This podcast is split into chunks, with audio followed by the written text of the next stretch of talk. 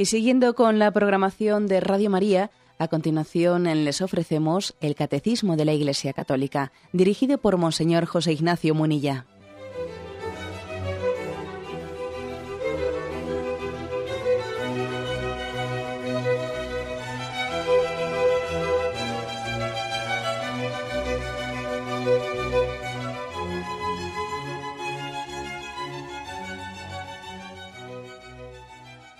Cordial saludo a todos los oyentes de Radio María.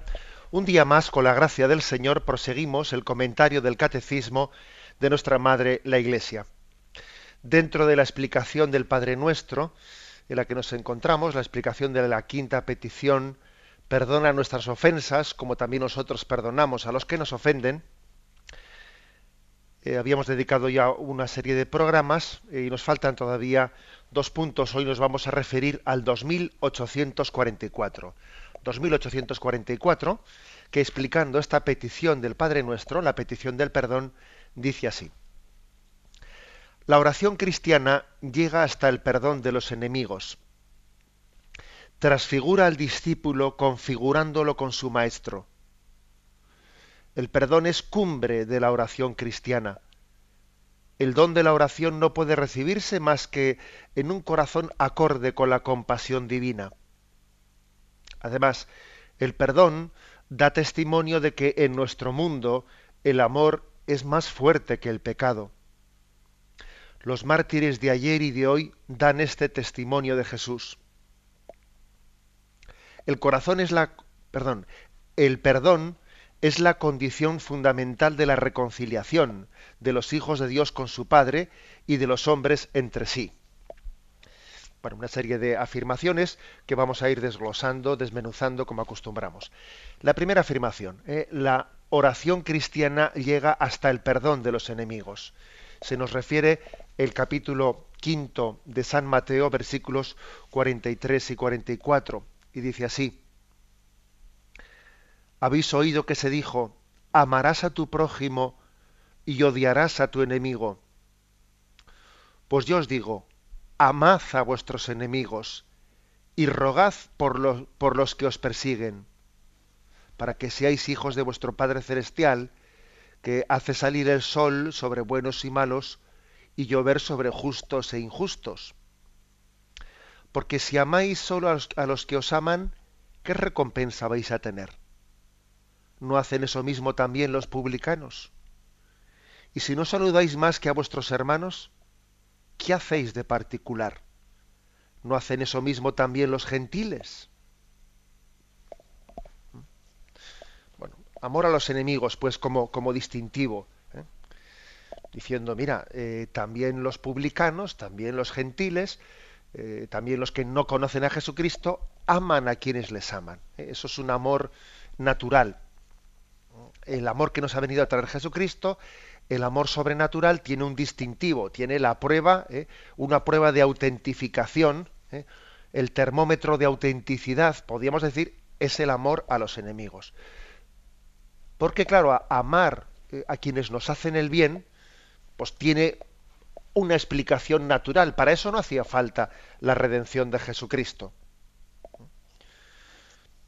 no es un amor que supere ¿no? el amor natural. Se puede explicar por razones naturales. Por ejemplo, el famoso do ut des, ¿no? que se dice en latín, es decir, te doy para que me des. ¿eh? Voy a ser bueno con los que después mm, previsiblemente me puedan favorecer. ¿eh?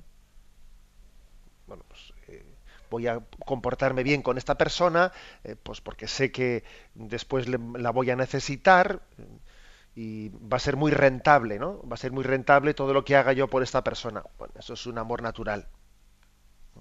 Un amor incluso calculado. Un amor que podríamos decir que en realidad, si entendemos la palabra amor ¿eh? en su sentido más profundo y gratuito, es que, bueno, no es amor. ¿eh? Aunque bueno, también se puede, dependiendo de, de qué nivel, ¿no? Eh, bajo qué nivel utilicemos la palabra amor, pero es otra cosa.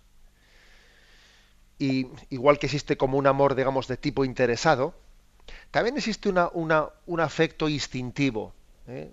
un afecto instintivo, que ya no es, no me refiero al calculador, a decir, voy a hacer esto hacia este, porque yo sé que después me revertirá, ¿no? No, también hay otro tipo de amor que tampoco es estrictamente el amor cristiano, que es un amor de afecto instintivo, ¿eh? teniéndole cariño, ¿eh? cariño y fidelidad hacia quien lo ha tenido con nosotros. No ya para calcular el futuro, no, sino será eh, siendo como agradecido a los que se han comportado bien con nosotros. Y esto hasta incluso vamos a decir, vamos a ser claros, no eh, existe toda una serie de experimentos eh, también en, el reino animal. fijaros cómo también el, animales como el perro, como el caballo, expresan fidelidad y, expresan afecto a sus dueños. Eh, seguro que, muchos oyentes que, pueden tener un animal de compañía podrían dar testimonio de esto. Claro que hay, animales de compañía que expresan afecto, que es un afecto instintivo. ¿eh? Es un afecto instintivo, pues porque, porque sabe que su amo ha estado a toda hora, ha estado junto a él, pero en el fondo es un afecto instintivo que nace, bueno, pues de que sus, mm, sus necesidades han sido cubiertas una y otra vez por esta persona que está al lado mío, ¿no? Estoy solo y esta persona mm, me ha dado compañía. Tenía hambre y cuando tenía hambre esta persona me ha, llenado el plato, me ha dado el azucarillo, me ha dado tal. Es así, ¿eh? existe como un afecto instintivo a quien está junto a nosotros y cubre nuestras necesidades. Por eso dice el Señor, dice, si amáis únicamente a los, que os aman, pues, ¿qué, tiene eso de especial? Que también hacen eso los publicanos, también hacen eso los gentiles. Se espera de, del amor Jesucristo algo, algo genuino, del amor que Él nos expresó en la cruz, muriendo por nosotros, que estábamos enemistados con Dios por nuestro pecado, se espera otra cosa, algo genuino.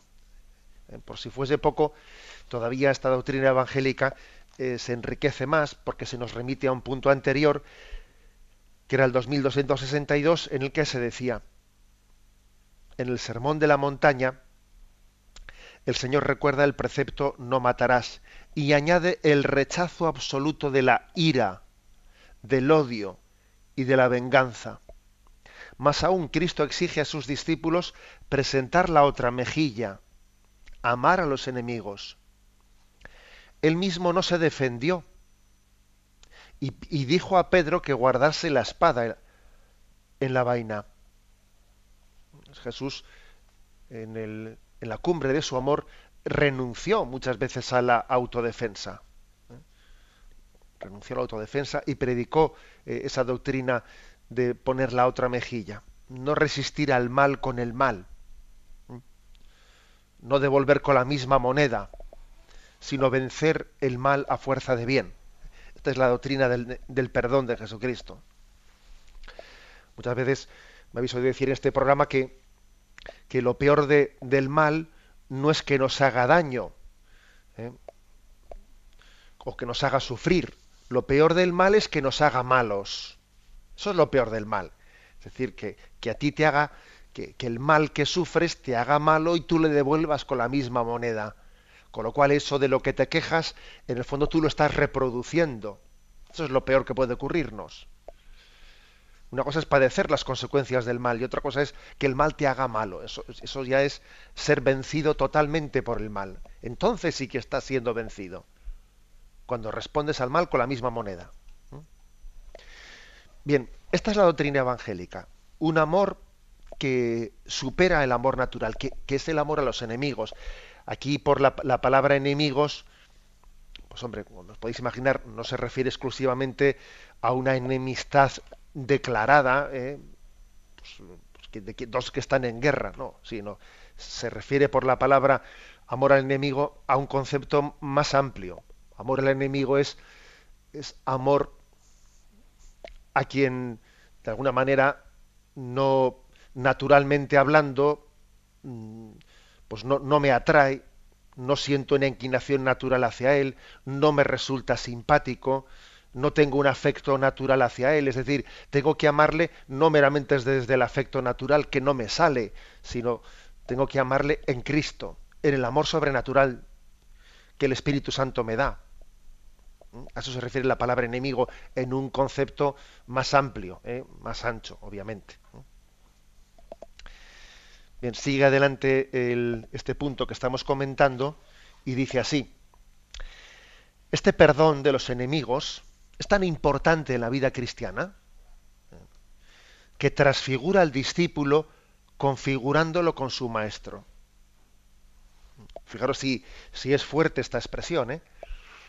El perdón a los enemigos, ¿eh? entendido en ese sentido amplio del que he dicho antes, la palabra enemigo, es decir, aquel que no me resulta eh, afectivamente cercano, etcétera, es tan importante que te configura, que, que te transforma en, en, Jesucristo. Nosotros, si recordáis, cuando explicamos el tema de los sacramentos, allí hablamos de la configuración con Cristo. Y hablamos de que hay, había unas, hay una, unos sacramentos que de una manera especial nos configuran a Cristo algunos de una manera ontológica incluso, que son el bautismo, la confirmación y el sacerdocio, porque son los tres sacramentos que tienen, que marcan carácter, es decir, que dejan un sello indeleble en nosotros, dejan, eh, un, dejan marcado una configuración con Jesucristo. El bautismo, la configuración perdón, la confirmación eh, y el sacerdocio. Son los tres sacramentos que, que dejan carácter, eh, que dejan una huella, que, que, por lo tanto se reciben una vez. Eh. Uno no se bautiza varias veces, uno no se confirma varias veces, ni se ordena sacerdotalmente varias veces. Porque una vez que ya lo ha recibido, el sello ya ha quedado marcado para siempre, está ontológicamente configurado con Cristo. Ahora bien, aquí se nos, se nos dice otra cosa, y es que aparte de esta configuración ontológica, hay también una configuración, digamos, de orden existencial, de orden vital. ¿eh? Porque podría ocurrir también que tengamos un riesgo de dicotomía, es decir, de, de, tener como una esquizofrenia interior, que por una parte, ¿no? Una esquizofrenia espiritual, quiero decir, que por una parte ontológicamente sí, estamos unidos a Cristo porque estamos bautizados, estamos confirmados, o incluso nos hemos ordenado con el orden sacerdotal, pero aunque en cuanto al ser eh, sea así, sin embargo el principio vital de nuestra vida, eh, nuestro principio vital, no concuerda con lo que en el sacramento hemos sido marcados, ¿no? sino que vitalmente hablando, eh, no estamos unidos a Cristo. Y, entonces aquí lo que, lo que dice el, el catecismo es saber de qué manera yo me configuro a Jesucristo, pero vitalmente.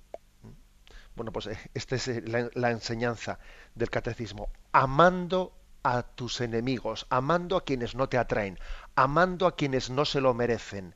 Esa es la forma de estar unido a Cristo, pero no solo a nivel, a nivel eh, sacramental, ontológico, sino para que eso no sea teórico, para que eso sea vida, una vida palpable que se traduce en tus afectos, se traduce en tus obras, hace falta que, que te adhieras, ¿no? que, camines, que avances, ¿eh?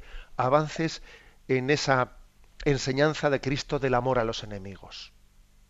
Así la teoría será realidad y entonces verás como una unidad de vida, verás que eso que recibes eh, en los sacramentos, eso que recibes en la palabra de Dios, lo verás traducido en las obras, lo, verás práctico, lo verás verdad, lo verás experiencia de vida, ¿no? Y no una teoría que es bonita, pero que, eh, que no concuerda con tu vida. ¿Mm? Este es el, gran consejo que nos ofrece la Iglesia. Configurarnos a Cristo, eh, unirnos existencialmente a Él, asumiendo su llamada a amar a los enemigos tenemos un momento de reflexión y continuaremos enseguida.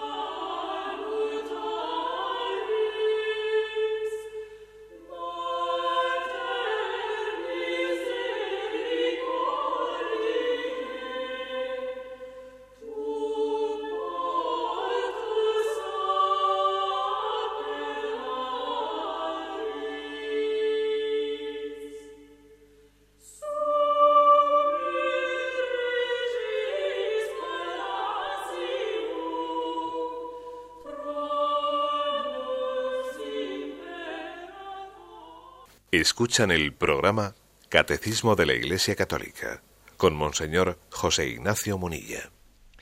Continuamos en esta explicación del punto 2844. Dice así, el perdón es cumbre de la oración cristiana. El don de la oración no puede recibirse más que con un corazón acorde con la compasión divina. Dice que el perdón es cumbre de la oración. Podríamos decir que el perdón es, mm, según dice la siguiente palabra, ¿no? que mm, el don de la oración no puede recibirse más que con un corazón que haya perdonado.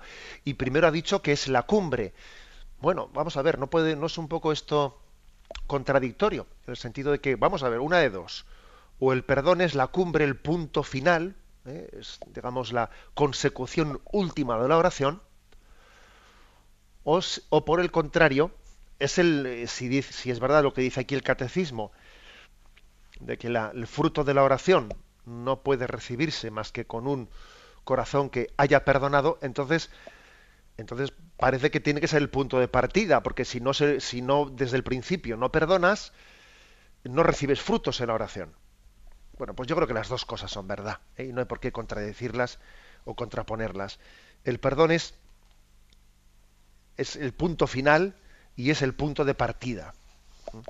Es el punto final, es la cumbre de la oración cristiana, en el sentido de que es lo más, ¿eh? es lo más, es de alguna manera algo que supera nuestra carne y nuestra sangre. Y para poder llegar al amor a los enemigos tiene que haber todo un camino de sanación en nosotros, pues que, a veces a veces suele ser largo, ¿eh? a veces suele ser largo, dependiendo de, las personas, pues ya sabéis que son siete los pecados capitales ¿eh? y a cada uno nos suele apretar por algún lado y hay pues personas que entre, entre los pecados capitales pues mira lo que más les les mortifica pues es el tema de la lujuria de la impureza y es lo que más les cuesta purificar. A otras personas el tema de la avaricia, el tema del dinero, el materialismo es lo que más les, eh, les tienta y les arrastra y tendrán un camino largo de purificación hacia ello, ¿no? Hay otras personas, pues que el tema de la pereza es el que más les condiciona. Otras personas pues, puede ser la ira, ¿eh? la ira, el rencor, y son a las que más les cuesta perdonar. Nos cuesta a todos, ¿eh? Nos cuesta a todos. Es decir, la doctrina del perdón no es únicamente para algunas personas que tienen eh, pues un, un, carácter, que tienen una tendencia a la ira, eh, al, orgullo. No, no, nos cuesta a todos. Pero es verdad que en ese proceso de sanación, pues posiblemente los que están más eh, tentados por el pecado capital de la ira, del rencor, serán los que tengan que llevar un itinerario más, eh, más largo y los que van a tener que estar más eh, vigilantes, vigilantes ante las tentaciones, ¿no? del rencor, del odio, y muy posiblemente ellas sientan en su vida que el amar a los enemigos es como pues un ideal, un ideal a conseguir, pero que, que lo ven siempre lejos, que todavía ven que no, que no han llegado a alcanzarlo. Pero por otra parte decía que, el amor a los enemigos no es únicamente el punto final, el punto de llegada, también es el punto de partida.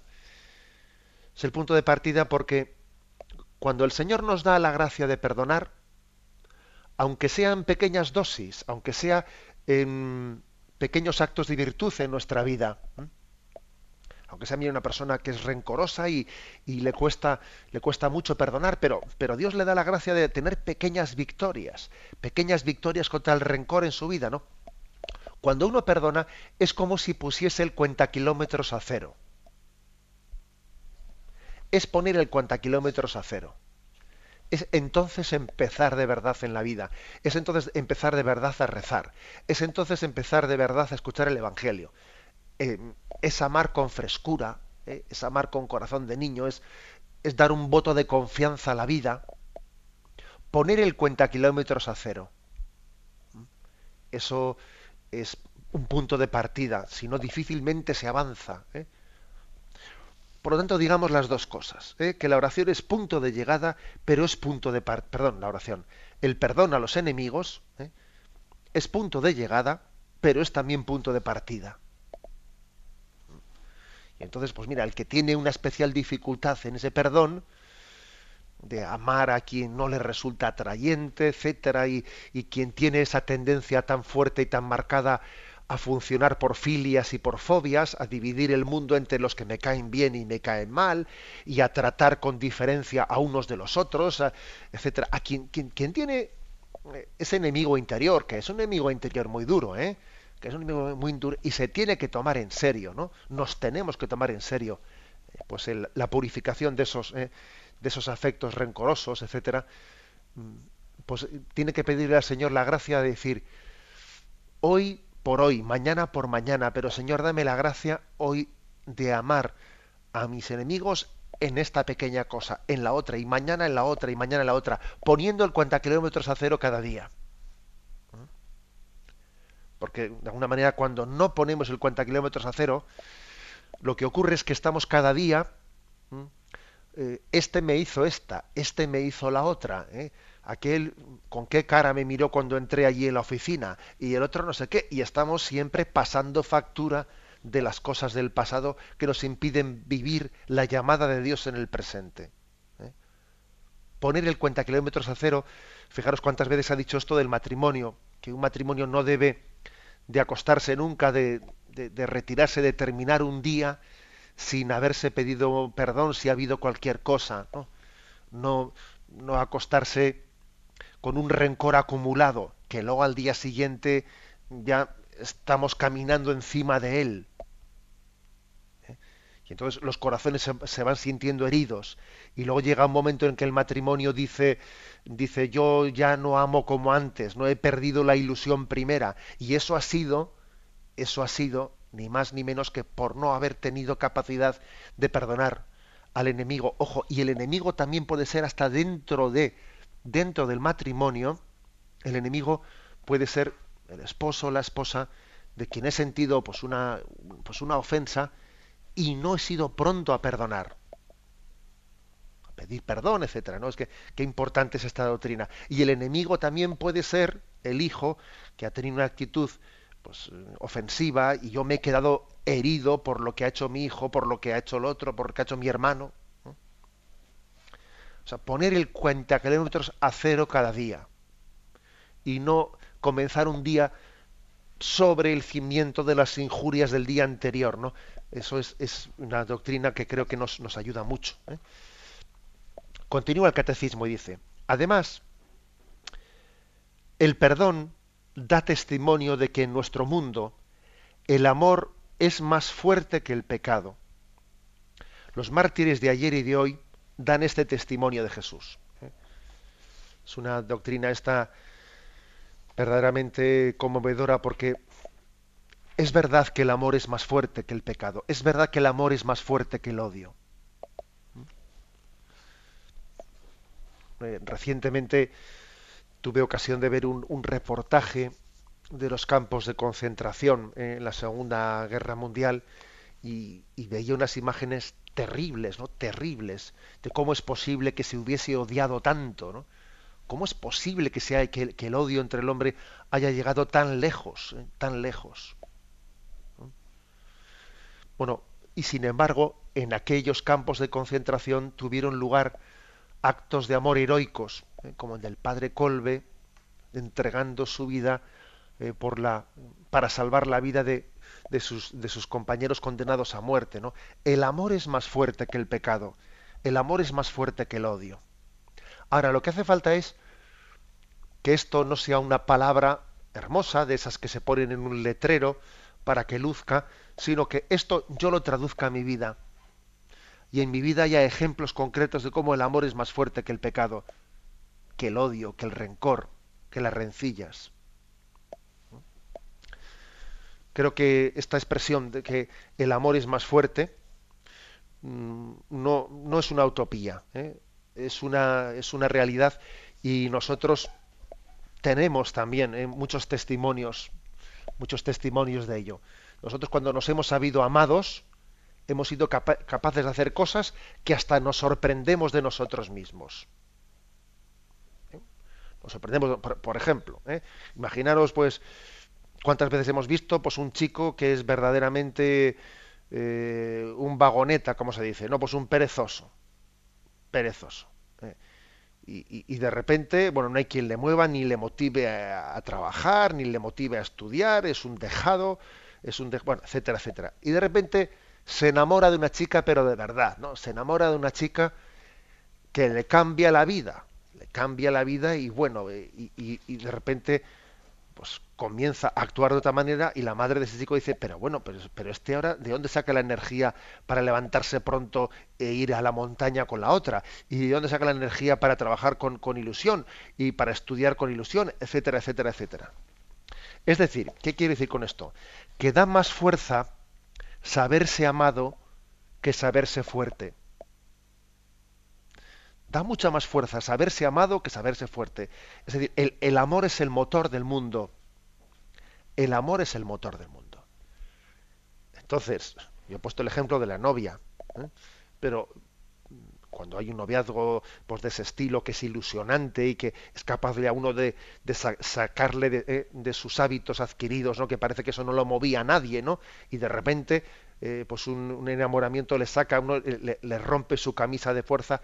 Bueno, pero es que el amor de Dios tiene esa capacidad siempre y en todo momento si conociésemos el amor de Dios, tendríamos la energía, tendríamos las razones y la esperanza suficiente para, para romper los condicionamientos de rencor eh, y de rencillas que, están, que estamos arrastrando en nuestra vida.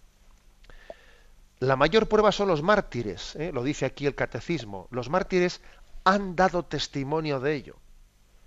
En la Iglesia hemos mm, hemos cuidado especialmente su, eh, hemos guardado especial memoria de su testimonio, pues porque son una prueba viviente, son una prueba viviente en la que no cabe otro tipo de interpretaciones. Aquí sí que no, aquí sí que no cabe decir por el interés te quiero, ni no, no. O sea, es decir, el, el martirio es un testimonio de que el amor es más fuerte que, que la muerte que el amor es más fuerte que el pecado, que el amor es más fuerte que el odio y que el rencor. Lo más específico de los mártires es que han muerto perdonando. Si un mártir ha, muerto odiando a quienes le, le martirizan, no es mártir en el sentido estricto de la palabra, no es testigo. ¿Eh? Jesús murió perdonando. Padre, perdónales porque no saben lo que hacen. San Esteban el protomártir, el primer mártir, imitó a Jesucristo en esa muerte. Señor, no les tengas en cuenta este pecado, decía, ¿no? según, les según le apedreaban. Los mártires han repetido ese gesto de morir perdonando, ¿no? De los, de los mártires de la persecución religiosa en los años 30 en España también eh, se han destacado. Recuerdo que cuando hablamos del martirio específicamente, aquí os traje, aduje unos cuantos ejemplos que eran conmovedores, ¿no? Algunos sacerdotes, algunos mm, frailes religiosos o religiosas que iban a ser fusilados por, por grupos de milicianos y que justo en el momento en que iban a ser fusilados rezan por quienes les están fusilando y piden su salvación eterna, piden que piden el arrepentimiento, piden la conversión eh, de sus torturadores. Incluso tenemos, tenemos casos en los que el último acto que ha hecho que ha hecho algún mártir antes de ser martirizado es darle una limosna, darle una limosna a su verdugo. Toma esta limosna para ti, para tus hijos, y rezo por ti. Eso es impresionante. Eso es, signo de que el amor es capaz de vencer al odio. Yo sé que, eh, sé que algunos oyentes pensarán al escuchar estos ejemplos tan emblemáticos, dirán, yo no me veo capaz, ¿no? Bueno, mm, eso que, antes he explicado, que, que perdonar es poner el cuenta kilómetros a cero, tenemos que hacerlo en pequeñas cosas. ¿eh? Si somos capaces de perdonar en lo pequeño, el Señor nos dará la gracia de que, llegado un momento, perdonemos de una forma heroica. Bien, tenemos un momento de reflexión y continuamos enseguida.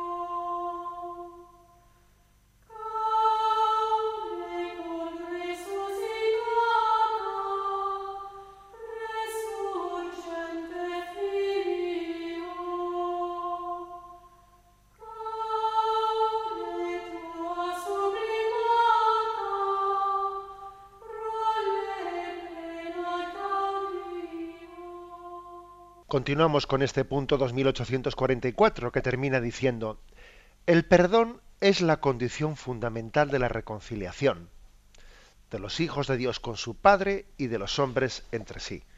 Eh, nos ofrece, para explicar esta doctrina, nos ofrece, nos remite a segunda Corintios, a la segunda carta de los Corintios, capítulo 5, versículo del 18 al 21, donde dice, y todo proviene de Dios, que nos reconcilió consigo por Cristo y nos confió el misterio de la reconciliación. Porque en Cristo estaba Dios reconciliando al mundo consigo, no tomando en cuenta las transgresiones de los hombres, sino poniendo en nosotros la palabra de la reconciliación. Somos pues embajadores de Cristo, como si Dios exhortara por medio de nosotros. En nombre de Cristo os suplicamos, reconciliaos con Dios. A quien no conoció pecado, le hizo pecado por nosotros, para que viniésemos a ser justicia de Dios en él. Un texto, eh, un texto muy incisivo, en el que viene a decir como que aquí hay una cadena de reconciliación en la que nosotros tenemos que coger nuestro testigo y entregarlo. Dios reconcilió al mundo a través de Jesucristo. Y Jesucristo continúa su tarea de reconciliación a través de la Iglesia, con el ministerio del perdón de los pecados. Y la Iglesia continúa su tarea de reconciliación pidiéndonos a todos, a sus hijos, que, perdonemos al prójimo. El Padre perdonó al mundo en Cristo. Cristo le, ofrece, le otorga a la Iglesia el ministerio de la reconciliación para que lo continúe. Y la Iglesia a todos nosotros nos dice, y tú también perdona perdona a tu prójimo, perdona a quien te, ha ofendido, perdona a los que te rodean. Es decir, somos, tenemos que ser, somos hijos del perdón y tenemos que ser padres también en el perdón. Ser hijo y ser padre del perdón. Después de haber dicho esto, eh, aquí hay una afirmación en el catecismo que es una afirmación de mucha actualidad, incluso actualidad social, actualidad política, que es la siguiente, ¿no? El perdón es la condición fundamental de la reconciliación. ¿eh? Vamos a intentar decir una palabra sobre esto. Fijaros cuántos, cuánto se habla, por ejemplo, del tema de los procesos de pacificación en torno al terrorismo, ¿no? Cuánto se habla, cuánto se ha hablado de, bueno, pues de cómo llegar, eh, pues en los procesos que se han llevado cuando un grupo terrorista ha, ha planteado una tregua y ha ya ha propuesto una, eh, pues una, una negociación, etcétera, o, unas conversaciones de cara a la desaparición del terrorismo. Fijaros, pues aquí hay, aquí hay una doctrina que ilumina mucho este aspecto, ¿eh? que lo ilumina mucho. Es decir, es la verdadera reconciliación, la verdadera reconciliación tiene, mm, tiene que ser mucho más que una especie de pacto eh, pacto político en el que digamos bueno pues vamos a quedar de acuerdo tú tú dejas de matar y a cambio de dejar de matar pues yo te voy a conceder pues, estos beneficios etcétera etcétera etcétera no o sea difícilmente difícilmente vamos a poder llegar a la paz por este por este camino si no hay arrepentimiento y no hay perdón difícilmente ¿eh? Aquí lo que nos dice el catecismo es que la condición para la reconciliación, para que haya reconciliación, es que haya perdón y arrepentimiento. Eh, cuando no hay, no hay arrepentimiento y no hay perdón, los pactos de reconciliación eh, pues posiblemente son de papel de fumar y estallan a la primera de cambio. Son en el fondo una especie de pactos de, de intereses, ¿no? A ver, a mí me interesa que no, mm, que no me sigan matando. A ti, por otra parte, te interesa que te conceda esto. Venga, vamos a cambiarnos una cosa por la otra. Bueno, eso es una, es una, un pacto de, de pacificación que tiene unas bases muy poco sólidas. ¿eh? Unas bases de, de, un interés egoísta que fácilmente se van a fraccionar a la primera de cambio. ¿eh? La pacificación, la reconciliación tiene unas bases, ¿no? Y esas bases son el arrepentimiento y son el perdón. Bueno, y ahora un, paso más. ¿Qué relación hay entre perdón y arrepentimiento? Porque, fijaros, ¿no? Por una parte, uno podría decir, a ver, yo para concederle el perdón a alguien, este tiene que haberse arrepentido. ¿eh? Imaginaros, ¿no? Es decir, yo eh, el, perdón, si yo estoy esperando, yo sé que hay personas que dicen lo siguiente, ¿no? El perdón es gratuito. El perdón es gratuito, por lo tanto, yo tengo que ofrecer el perdón aunque alguien no se arrepienta. Porque el amor de Dios es gratuito y el perdón es gratuito. Eso es una verdad a medias. ¿Eh? Y las mayores mentiras suelen ser las que se disfrazan en, verdades a medias. ¿eh?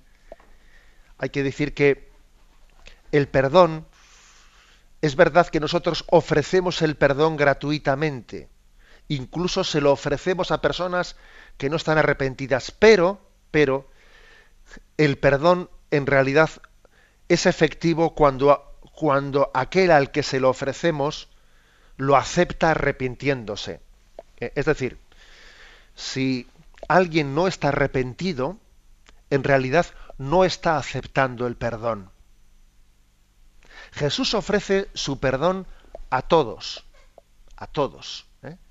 Pero claro, el buen ladrón aceptó su perdón en su arrepentimiento y el otro ladrón, a tenor de lo que vemos exteriormente, aunque Jesús le ofreció el mismo perdón, no, no le aceptó ese perdón. Eh, estamos hablando de lo que podemos juzgar desde fuera, que hay un misterio que se nos escapa en el corazón del hombre y no, estamos, no podemos juzgar ¿eh? aquel otro ladrón. Pero es decir, em, es verdad que la doctrina de Cristo nos dice que tenemos que ofrecer incondicionalmente nuestro perdón, pero en realidad el perdón, mientras se acoge, se acoge y es eficaz ¿eh? cuando uno está arrepentido. Cuando uno no está arrepentido, aunque le ofrezcan el perdón, el perdón, él no lo acoge, no lo hace suyo. Y así hace Cristo con nosotros. Y así ocurre también de nuestro perdón hacia los demás. ¿eh? Por ejemplo, imaginémonos una persona, una persona que nos ha ofendido, nos ha ofendido, y aunque la culpa la tenga él, nosotros pues por la, por la gracia de Cristo, em, pues, le ofrecemos un perdón. ¿eh? O sea, le ofrecemos el perdón, le saludamos a pesar de que Él fue el que nos ofendió. Y es posible que esa persona no acoja nuestro ofrecimiento de perdón, que rehuya nuestro saludo, que, bueno, pues entonces, ¿qué ocurre? Que al no haberse arrepentido, rechaza el perdón. ¿Eh? Rechaza el perdón. Por eso hay una relación entre perdón y arrepentimiento que creo que es importante. A veces se dice eh, incorrectamente que el perdón es gratuito, que Dios perdona a todos, ¿no? Y que todo el mundo será perdonado, incluso los que no se han arrepentido, porque como Dios perdona gratuitamente, también los que mueran eh, pues en pecado mortal son perdonados porque Dios perdona a todos. Eso, eso no es verdad. Eso es una falsedad. Es decir, Dios ofrece su perdón a todos pero tiene que ser uno libremente el que acepta el perdón. Y la manera de aceptar el perdón es arrepentirse. Si uno no está arrepentido, está rechazando el perdón de Dios. Y ahora apliquemos la misma ¿eh? doctrina a, lo que ocurre entre nosotros. ¿eh? Nosotros ofrecemos, nuestra disposición es la de ofrecer el perdón generoso, pero cuando no hay arrepentimiento, ese perdón está siendo rechazado. Está siendo rechazado, porque, porque es así. ¿eh? Bien, es, como veis, es una, una, doctrina esta, mm, que tiene muchas aplicaciones prácticas en nuestra vida. Concluye este punto del catecismo diciendo lo siguiente. ¿eh? Nos remite a la encíclica Dives in Misericordia de Juan Pablo II. La encíclica Divis in Misericordia, que hablando de la práctica de la misericordia, que es una forma muy efectiva de ejercer el perdón, pues nos remite al punto 14. El punto 14 es bastante largo y, y obviamente no lo voy a leer todo porque sería excesivo, pero sí voy a elegir dos o tres frases de la Divis in Misericordia del punto 14 para que veamos un poco por qué cita aquí este punto del magisterio de Juan Pablo II, ¿no? Bienaventurados los, misericordiosos, porque ellos alcanzarán misericordia. Es decir, que el hombre alcanza el amor misericordioso de Dios. En cuanto que él se transforma en espíritu de misericordia hacia el prójimo. ¿eh? Dice, bienaventurados los misericordiosos, porque ellos alcanzarán misericordia. Lo que dice Juan Pablo II allí es que la misericordia no es nunca un acto unilateral. Unilateral. Incluso en los casos en los que podría parecer que así fuese. ¿eh? Por ejemplo, dice Juan Pablo II, en el caso del médico que cura, del maestro que enseña, de los padres que mantienen y educan a un, hijo, del, del benefactor que da una limosna al pobre, aunque parezca que la limosna es unilateral, que uno le da al otro, en realidad es bilateral, porque tú recibes mucho, tú eres el primer beneficiado. ¿eh? El profesor es beneficiado por su alumno, el padre lo es por su hijo. El que da una limosna es enriquecido por el pobre. la, misericordia siempre es bilateral.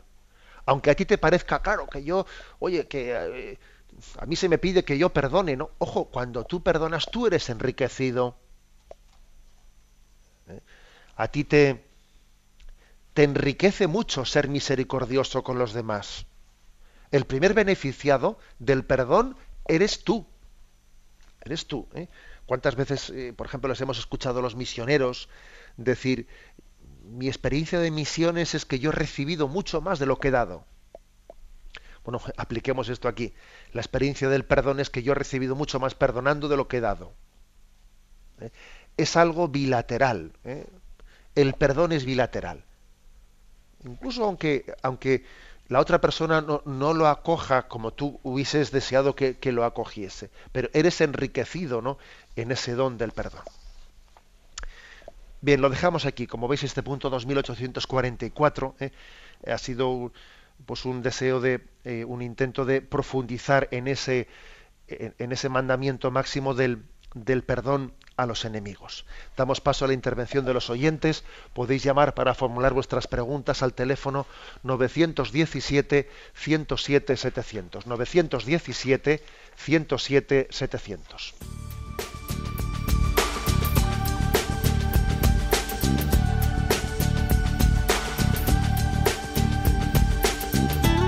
Radio María le ofrece la oportunidad de recibir en su casa sus programas favoritos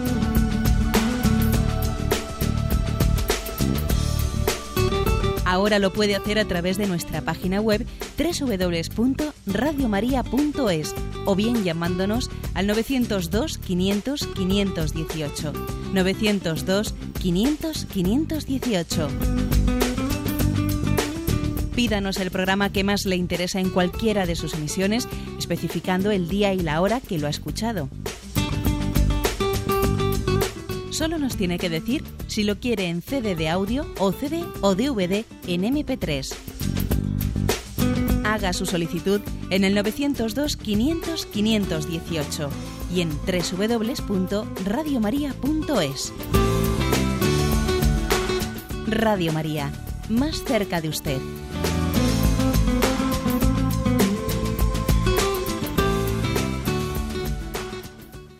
Escuchan el programa Catecismo de la Iglesia Católica, con Monseñor José Ignacio Munilla. Sí, buenos días, ¿con quién hablamos? Con Alejandro. Adelante, Alejandro, lo escuchamos. Eh, muy buenos días y feliz fin de año y feliz principio de año. Muchas gracias. Bueno, eh, yo el problema que tengo es el siguiente. Yo perdono. No odio, pero no me siento que amo. ¿Cómo puedo conseguir ese amor? Que antes lo tenía y ahora ha desaparecido. De acuerdo, bien. Una palabra, yo creo que lo que usted dice es interesante. ¿eh? Es interesante porque también eh, da un matiz importante. Yo creo que igual el oyente cuando ha dicho, bueno, yo creo que perdono, pero el problema es que no amo. ¿Eh? Vamos a ver, eso, eso puede ser, puede ser así. Vamos a ver, es posible que usted lo sienta de esa manera, como si dijese, bueno, yo perdono en el sentido que me voy a decir, bueno, me, es igual, ¿eh? voy a hacer, voy a hacer borrón y cuenta nueva, allá él, ¿eh? allá él con lo que me ha hecho y yo a lo mío y es decir, un perdón más basado en la indiferencia, ¿eh? en la indiferencia de decir me es igual, yo a lo mío, allá él con lo suyo, peor para él, ese tipo de mm, de consideraciones interiores en las que uno parece que consigue perdonar, pero un poco como intentando aislarse ¿no? del daño que me han hecho y diciendo, pues peor para él, yo a lo mío, ¿eh? Eh, pues allá se lo coma él. Podría ser un perdón mal enfocado, ¿eh? mal enfocado, porque eso más que perdón es un poco como indiferencia. Por el contrario, el perdón cristiano, y yo por eso digo que es inseparable el perdón del amor, es decir, perdono, perdono porque porque esta persona también se merece otra oportunidad, porque Dios también le quiere a esta persona como me quiere a mí. ¿eh?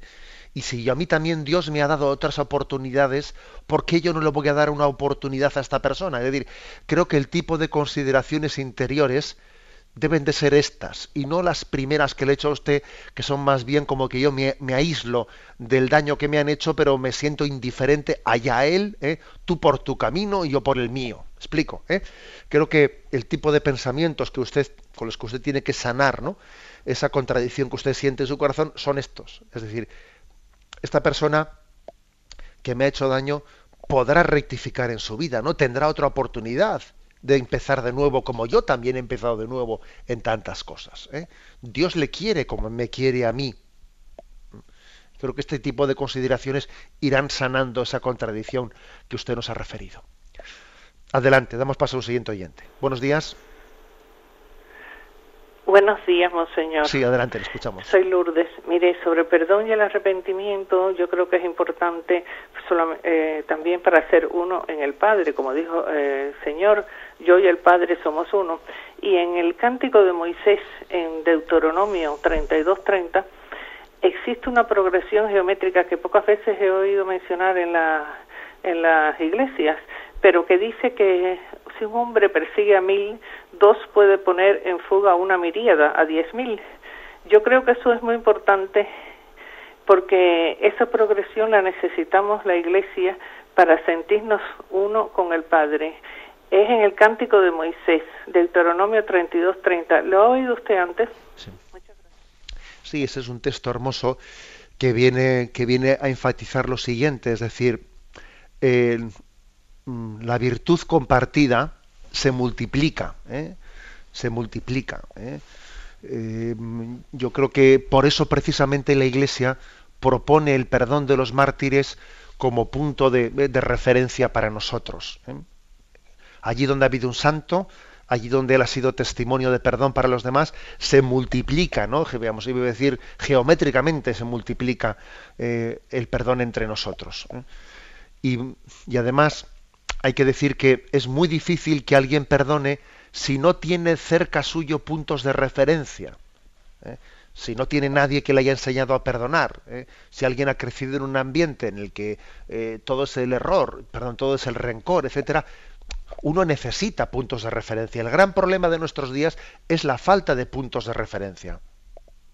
Por eso la Iglesia recurre a los santos, recurre a los santos y, y nos insiste en que conozcamos sus vidas pero, pero obviamente eh, lo que haga el prójimo es estimulante para nosotros. Para bien y para mal. ¿eh? Este es el tema, claro.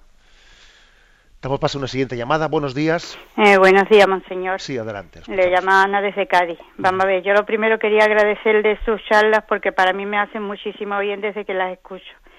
Y ahora hablando del perdón, yo le quería hacer una preguntita. Yo tengo varios hermanos que ya sabe usted muchas veces lo que pasa entre unos y otros, que no se llevan bien. Conmigo es verdad que se hablan todo y yo en mi corazón los tengo más que perdonado todo lo que haya pasado pero veo que entre ellos sí que hay rencillas y cosas y no logro yo terminar de que ellos se, mm, se perdonen unos a otros. Siempre están con ese egoísmo. Yo por mi parte lo que veo que puedo hacer es mediar todo lo que puedo y aparte de eso rezar muchísimo por ellos. No sé si podría hacer otra cosa. Y otra cosita que le quería preguntar era por las tardes hay un programa a las cuatro con, no me acuerdo ahora mismo, sacerdote que se llama Compendio del Catecismo. ¿Qué diferencia hay entre ese y el que usted explica? Pues muy bien. gracias. Muy bien. Comienzo igual por lo último. Vamos a ver, el catecismo de la Iglesia Católica tiene dos versiones. ¿eh? Eh, la versión que es la que explicamos por la mañana, que es la versión mayor, ¿eh? que pues es, para entendernos, la primera que fue publicada ya por el año 1991 o 92, si no me equivoco, y luego, años más tarde, la Iglesia hizo una versión de compendio más resumida con preguntas y respuestas. ¿eh? Que en vez de eh, estar planteado pues, todo el catecismo eh, así de extenso y narrativamente formulado, se, plantea con preguntas y respuestas. Es bastante más breve el compendio que esta versión, esta versión mayor que es la que nosotros explicamos por la mañana pues eh, esa versión del compendio, aparte de estar puesto en preguntas y respuestas en ese formato, pues igual puede tener un cuarto de extensión o, poco más, o un tercio de extensión que la que, tiene el catecismo mayor. Si ustedes me preguntasen, bueno, ¿cuál de las dos me, me aconsejarían? Hombre, vamos a ver, pues quizás el, el, catecismo, hombre, para poder seguir el programa de la mañana, claro, siempre conviene tener el mismo catecismo que explicamos aquí para poder ir siguiéndolo punto por punto. Pero cuando no se trate de seguir, ¿eh? de seguir el, la explicación del catecismo, sino que uno en su casa pueda consultar, pues igual yo más aconsejo eh, el, compendio, que está con preguntas y respuestas y puede ser más sencillo de entender. Aquellos que tienen más facilidad para lectura o que se han acercado algo a la teología, etcétera, sin embargo les aconsejo el mayor. ¿eh? el mayor. Pero los dos obviamente tienen la misma doctrina, ¿eh? solo que en el compendio se ha hecho un esfuerzo de resumen, de resumen y poniéndolo en preguntas y respuestas. Ese es el, en el en Radio María de 4 o 5 de la tarde el padre Marqués explica explica ese, ese formato y por la mañana un servidor este otro.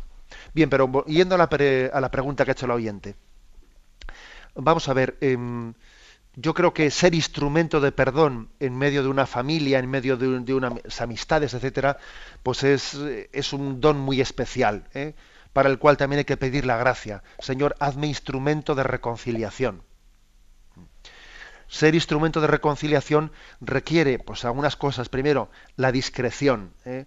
no ir contándole a unos eh, cosas de los otros, y ir contándole a los otros cosas de los unos, que uno se da cuenta que eso es una manera de sembrar, de sembrar rencillas. ¿eh?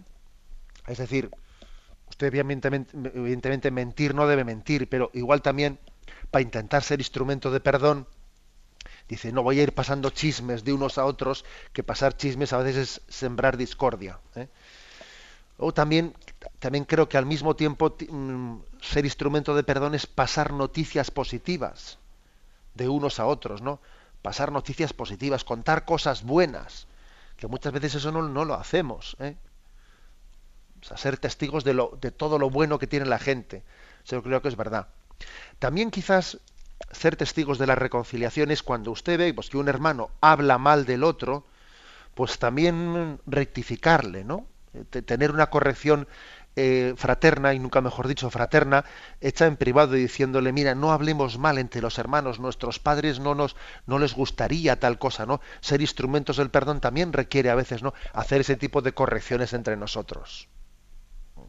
El no hablar mal, no solo no hablar mal, sino el no permitir que se hable mal delante de nosotros, con caridad, con cariño, pero diciendo lo que nosotros hemos recibido de nuestros padres es otra cosa. ¿eh?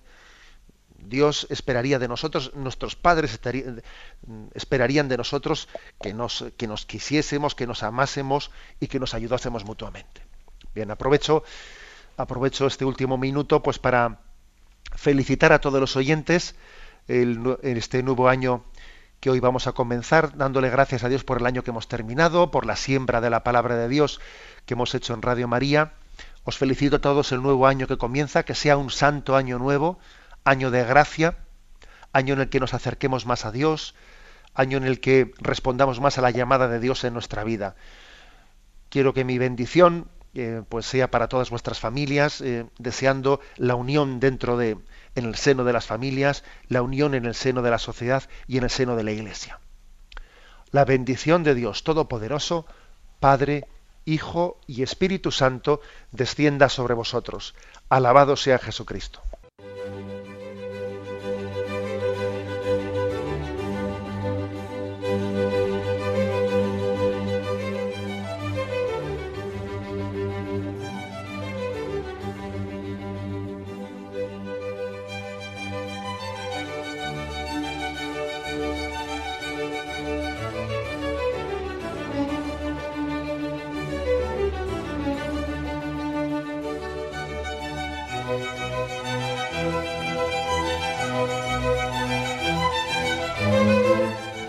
Han podido escuchar en Radio María el Catecismo de la Iglesia Católica, dirigido por Monseñor José Ignacio Munilla.